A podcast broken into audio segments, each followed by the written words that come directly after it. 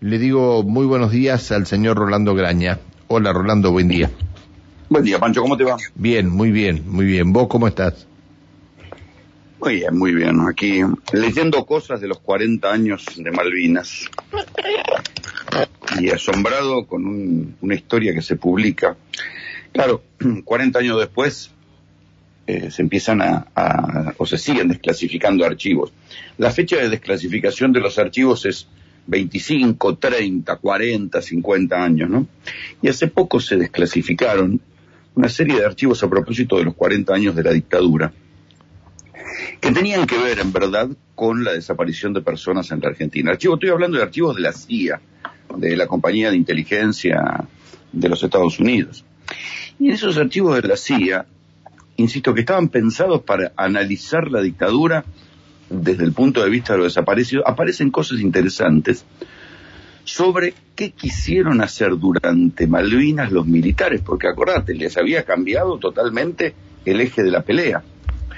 Entonces, mira qué locura, que el batallón 601, esto parece una serie, alguien lo, lo podría filmar un día, empezó a estudiar la posibilidad de hacer desaparecer, literalmente, diplomáticos de los Estados Unidos y grandes empresarios norteamericanos, no ingleses, norteamericanos que estuvieran en Argentina y que le iban a echar la culpa a los montoneros. ¿Eh? Esto que puede sonar delirante figura en un cable de inteligencia desclasificado y dicen que el responsable de esto, vos te debes acordar del personaje porque murió hace muchos años, era Aníbal Gordon. ¿Te acordás ¿Cómo de no, voy a, Gordon? ¿Cómo no me voy a acordar de Aníbal Gordon? Por Dios. Bueno, Aníbal Gordon, le contamos a la gente, eh, fue un- una especie de, ¿cómo decirlo?, de cuenta propista, de un tipo por afuera que trabajaba en el servicio de inteligencia eh, en la CIDE de los militares, pero que no era un orgánico, era un ex delincuente reclutado que después se convirtió en un asesino a sueldo y que cuando terminó la democracia terminó organizando bandas de secuestradores que secuestraban empresarios y terminó preso y se murió en la cárcel. Bueno, todo indica que Aníbal Gordon, que era una especie de tipo de confianza del batallón 601 del ejército, también eh, se encargó de este plan para ir a secuestrar ciudadanos norteamericanos y empresarios británicos. Tenían una lista de alrededor de 500 tipos pensados para secuestrar, entre los cuales iban a elegir. Uno puede decir, bueno, esto eh, fue un disparate, nunca sucedió. Como tenían pensado echarle la culpa a los montoneros, agarraron hicieron una prueba piloto al que no sabes con quiénes, con los periodistas. Y empezaron a secuestrar periodistas. O sea, fíjate la historia. Periodistas que iban a Cancillería a buscar información, periodistas internacionales. Hay un periodista que se llama Christopher Jones, que era un corresponsal freelance que estaba trabajando para los Estados Unidos. Hay eh, un periodista que se llamó Julián Manjón, que era eh, que publicó, acaba de publicar un libro que se llama Secuestrado por la Junta. Bueno, los subieron. Ahí, eh, uno de los episodios, el más conocido, es que a la salida de Cancillería los subieron a auto, los llevaron hasta un campo cerca de Pilar, los desnudaron y los hicieron caminar como si fueran a fusilarlos en el mejor estilo dictadura. O sea, faltaba que estuviera el Falcon Verde ahí. Cuando los dejaron tirados, o sea, en lugar de fusilarlos, los dejaron en el, o sea, era abril, como ahora, hacía frío, los dejaron en el frío, desnudos, le sacaron la ropa, le vaciaron los bolsillos, se llevaron los dólares y ahí los tiraron. No fueron los únicos periodistas secuestrados. Hay que decir también que hubo varios periodistas secuestrados en Río Grande. Claro, la, la dictadura pensaba que podían ser espías, lo cual es de manual, digamos, y por eso hay tanto quilombo con los periodistas cada vez que hay una guerra. Esto se está viendo en Ucrania, que terminan disparando a los periodistas porque Y piensan mataron, que son mataron, espías. los mismos rusos mataron a una periodista rusa porque pensaba que eran doble espía. Exacto. Entonces, este, hay un, siempre los periodistas son la tapadera ideal para los que van a espiar en un conflicto bélico. Secuestraron periodistas en Río Grande, pero acá este secuestro de periodistas formó parte de una posibilidad, ¿sí? El cable, o sea, de la posibilidad de secuestrar americanos, o sea, no, no ingleses, americanos. Había habido una circular de Montoneros, porque recordemos que Montoneros, que todavía estaba organizado y existía en el exilio, eh, Montoneros apoyó la toma de Malvinas y el 9 de abril Firmenich sacó un comunicado desde La Habana, donde estaba cómodamente exiliado, diciendo que había que ocupar y nacionalizar la Shell, el Banco de Londres, Nobleza Picardo, American Tobacco, la Forestal, bueno, empresas inglesas que quedaban en la Argentina ya por los años 80. El 601 pensaba hacer algo mayor.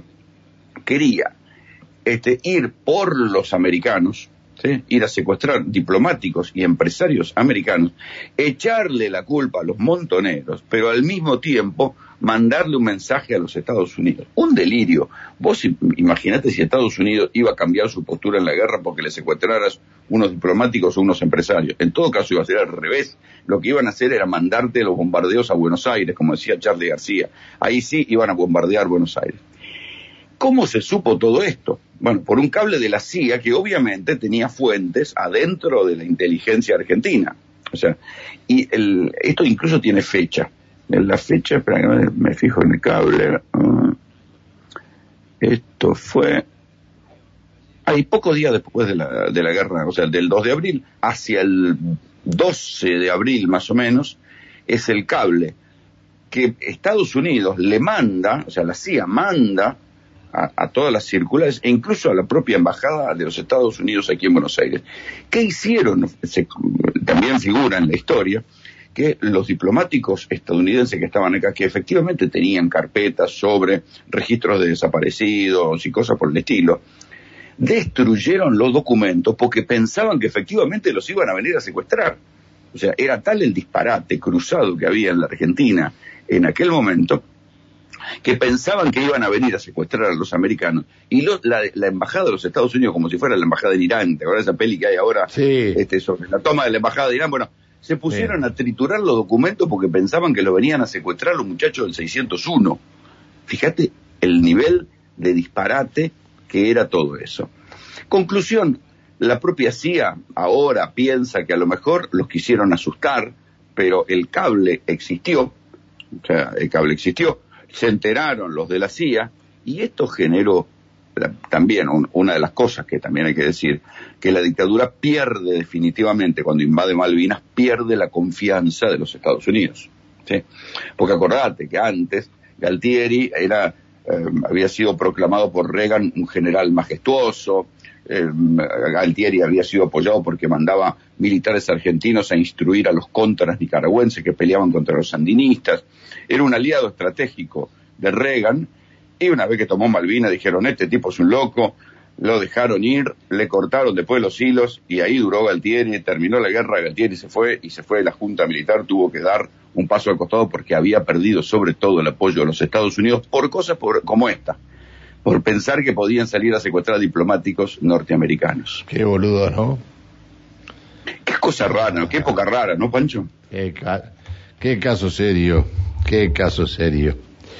Este, eh, eh, los que se aprovecharon en ese momento de todo, porque se aprovecharon de todo, y los que se están aprovechando ahora de lo que sucedió antes de ese momento, ¿no? Este, me parece que los argentinos no cambiamos más y seguimos con las mismas cosas de siempre. Eh, me, me llamó la atención eh, como el caso de Nacha Guevara, tiene que haber muchísimos casos más. Este, pero me llamó. no sé, vos que estuve Nacha, Nacha Guevara se fue del país antes del gobierno militar. Sí, en el 75, amenazada por la AAA. Bien, amenazada por la AAA. Y ahora este, le pagan 12 millones de pesos porque ella mm, eh, denunció que se fue durante eh, este, el gobierno, el gobierno militar. Bueno, como esto, tantas otras cosas. Y después, estos estúpidos, porque no sirven para gobernar un país, sirven para este, adiestrar soldados y estar al frente de un ejército, pero no para gobernar un país, este, cometen las cosas que cometen. Un país que no tenía prácticamente 8 millones de, euros de, de, 8 millones de dólares de deuda externa, los militares la dejaron con 40 mil millones de dólares de deuda externa. Lo, los militares y los civiles que con él. Y en el medio una guerra que eh, se llevó este, 649 eh, o que dejó allí 649 vidas y lo que provocó posteriormente la, la, la, muerte de, de, los que vinieron y bueno, los, que dicen siempre que hay más suicidados que muertos en Malvinas. Claro, este, bueno, yo de acuerdo al último, eh, a lo último que, que me, eh, me entregaron, eh, 649 eh, soldados argentinos que murieron en las islas, aquí están incluidos los del Ara General Belgrano, y se supone que los muertos de posguerra superan a los de la isla. pero lo, lo más triste de todo es que eh, cuando llegaron los héroes de Malvinas a la Argentina durante muchos años los escondimos porque nosotros en ese momento, digo nosotros, el, el pueblo y el gobierno no los tenía como, como héroes, sino que era otro la calificación. Hasta que en el 2000, cuando estuvo de la Rúa, bueno, este, hasta que en esa época, bueno, se le, eh, se, se, decretó el, el 2 de, de, abril como el Día del Veterano. Pero eh, bueno, acá hay en estos momentos este, distintos actos, hay, eh, hay, bueno, y mañana eh, se va a recordar, porque mañana, el, el 3 de abril, eh, fue cuando mm, matan o cuando muere en guerra este, nuestro Moncho Águila de, de Paso a Guerre y hay este, una serie de actividades hoy acá y mañana allá en, Paso a Guerrero. Pero bueno, eh, eh, eh, mirá que extraño porque hay que contarle también a la gente que durante casi, no digo un año, pero durante ocho meses, de la, digo más, hasta que no se publica el libro de Daniel Cohn, que se llamó Los chicos de la guerra, Daniel Cohn era en aquel momento periodista de Clarín, y Clarín le da mucha, mucha manija al libro, hasta que no se publica ese libro, que fue el primer libro con testimonios directos de los soldados, a los que por otra parte, acordate que cuando volvieron de la guerra, los tuvieron varios meses en el cuartel. Sí, sí. Para no, no, pero lo, eh, los tuvieron en el cuartel, los tuvieron en, en, los hospitales, es decir, aparte no había manera de tomar contacto con ellos. Claro. Esta, esta, esta, estas situaciones se, se, bueno, este, Hoy estamos recordando esto, ¿no? Pero qué locura es todo, qué locura todo, todo. Qué locura todo, pues. Qué locura. Bueno, Rolando, eh, te mando un abrazo gigante. Nos encontramos, nos encontramos el lunes. Abrazo, Pancho. Chao, querido, chao. Chao, hasta luego. El señor Rolando Graña, 923 en la República Argentina.